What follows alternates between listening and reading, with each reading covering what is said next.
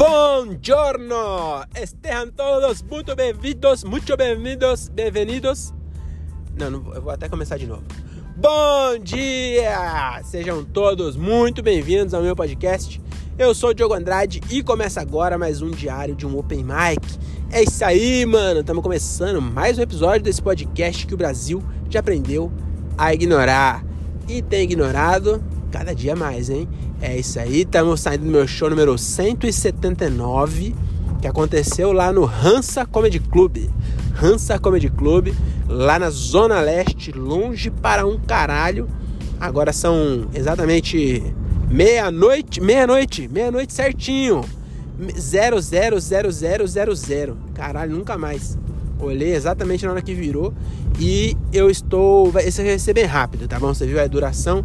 Vai ter uns 7 minutos, que é o tempo de eu chegar até a minha casa, que eu acabei de deixar o André e não quis gravar com ele no carro, né? Pra não. Pra não constranger o garoto, né? Então é isso, vamos falar aí do meu show. É, foi um show bem legal, primeira vez que eu colei lá no Hansa. E, mano, que lugar legal, hein, mano? O André tinha falado já que o show ia ser bom. E eu tava com um pouco de receio de chegar lá não ter ninguém. Mas, mano, foi puta showzão legal, mano. Todos os caras também que fez, todo mundo foi bem. É... O show foi bem legal. Revi alguns amigos de muito tempo que eu não via. Matheus Costa, nossa, muito tempo que eu não via. Desde eu. É... Até, até tava lembrando com ele lá, mano. Exato. O, o, o último, última vez que eu vi ele foi o último show aqui no Vila antes da pandemia. Então deve ter sido fevereiro de 2019, fazia três anos. Matheus Costa também já, o, aliás, Léo Costa, foi Matheus e Léo Costa, os que eu conhecia já, né? Muito tempo que eu não via também, já chegou a fazer bastante show junto, na época que eu colava bastante em São Paulo, Salam Aleico, sei que a gente fez bastante show junto, fazia tempo que eu não via, revi eles, e, e o show foi bem legal, gostei, fiz só o one-liner, sete minutos, e eu achei legal, só que o que eu queria é, dar de dica para vocês e, e, e, e, o que eu aprendi hoje é que eu preciso controlar as minhas vontades de falar com as pessoas, cara. Porque às vezes eu falo uns bagulho que eu não devia falar. Às vezes é certo, igual o dia lá da, da, da, da viúva lá.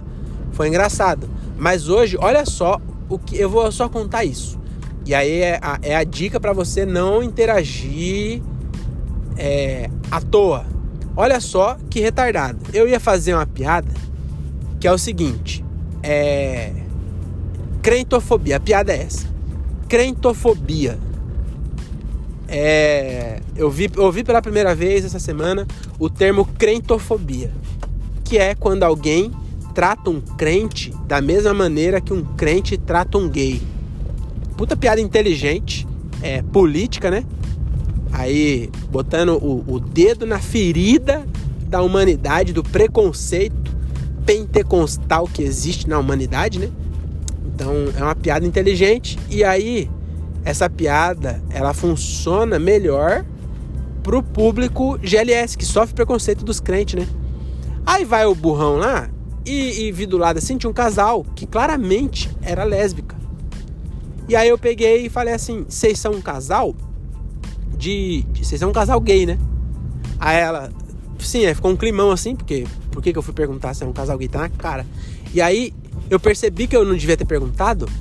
E eu achei, olha só o que meu cérebro fez. Meu cérebro falou assim: fala isso, fala isso, fala isso. Nessa hora eu acho que deve ter um bug lá dentro.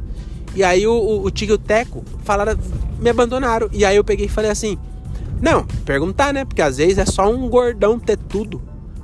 Olha isso que eu falei pra uma lésbica, mano. Falei que ela. que eu. Eu não sabia se ela era mulher podia ser só um gordão com a teta grande. Olha que viagem, para que eu falei isso, cara? Aí ficou um climão. E aí. Mas. Mas depois eu até não, não, não me deixei abalar muito, não, viu? Mas na, nessa hora eu fiquei meio. Confesso que me deu um, um ciricutico ali. Eu falei, meu Deus, o que, que eu tô fazendo? E aí eu voltei. E aí depois até que foi bom. Então o show até que foi legal. É, eu acho que talvez dê pra usar alguns cortezinhos ali para fazer uns rios, é, que foi filmado, né, com câmera, gravador de áudio, tudo. Então acho que vai dar para usar. Eu gravei o áudio também, não ouvi ainda porque só tinha 7 minutos para chegar em casa. Eu preferi ouvir amanhã mas gravar o podcast é, fresquinho.